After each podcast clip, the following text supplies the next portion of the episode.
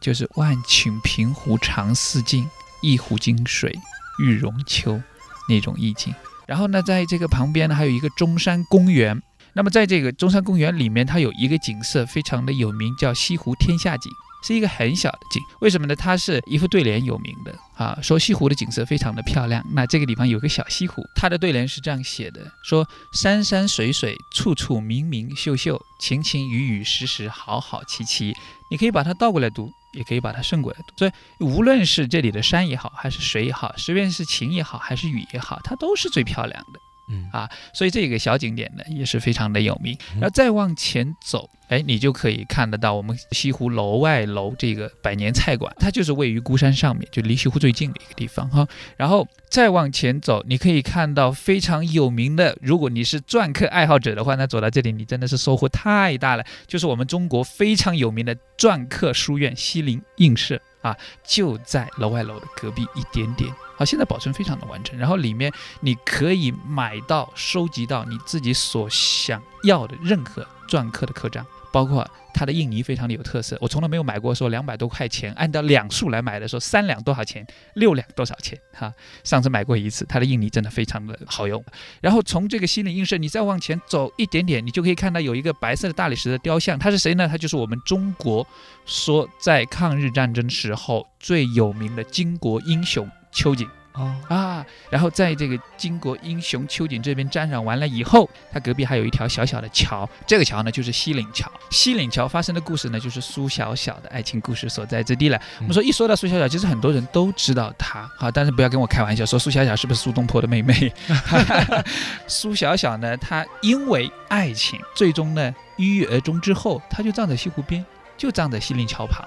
那么他这个人的品质呢，后来一直被歌颂至今。我们国家的文学巨匠茅盾曾经就在他的墓的遗址之前就写了一副对联啊，那副对联写的非常好。他说：“湖山此地曾埋玉，风月其人可铸金。”把他的品质、人品比作为金和玉啊，可见他的品质是多少的清澈和纯净啊。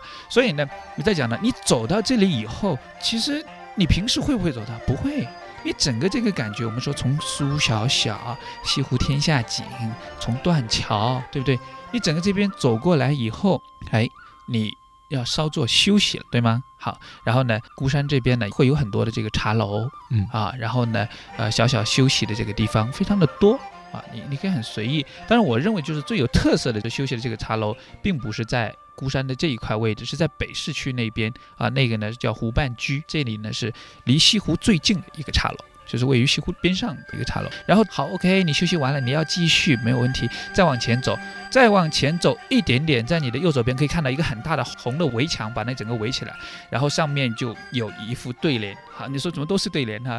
那个副对联非常的有名啦，谁呢？我们说这个呢就是岳飞所葬的地方，岳王庙所在之处，嗯，然后在这个呢对联呢。是什么？我们来想一下，《满江红》当中最出名的两句：“三十功名尘与土，八千里路云和月。”不同的文化，不同的色彩，然后不同的感受，不同的景区景点，不同的玩法。所以你整个走下来，你真的无论是从你的身也好，你的心也好，你都会觉得就是特别特别的收获。是的，原来说走过了几公里的路之后呢，你会是让自己。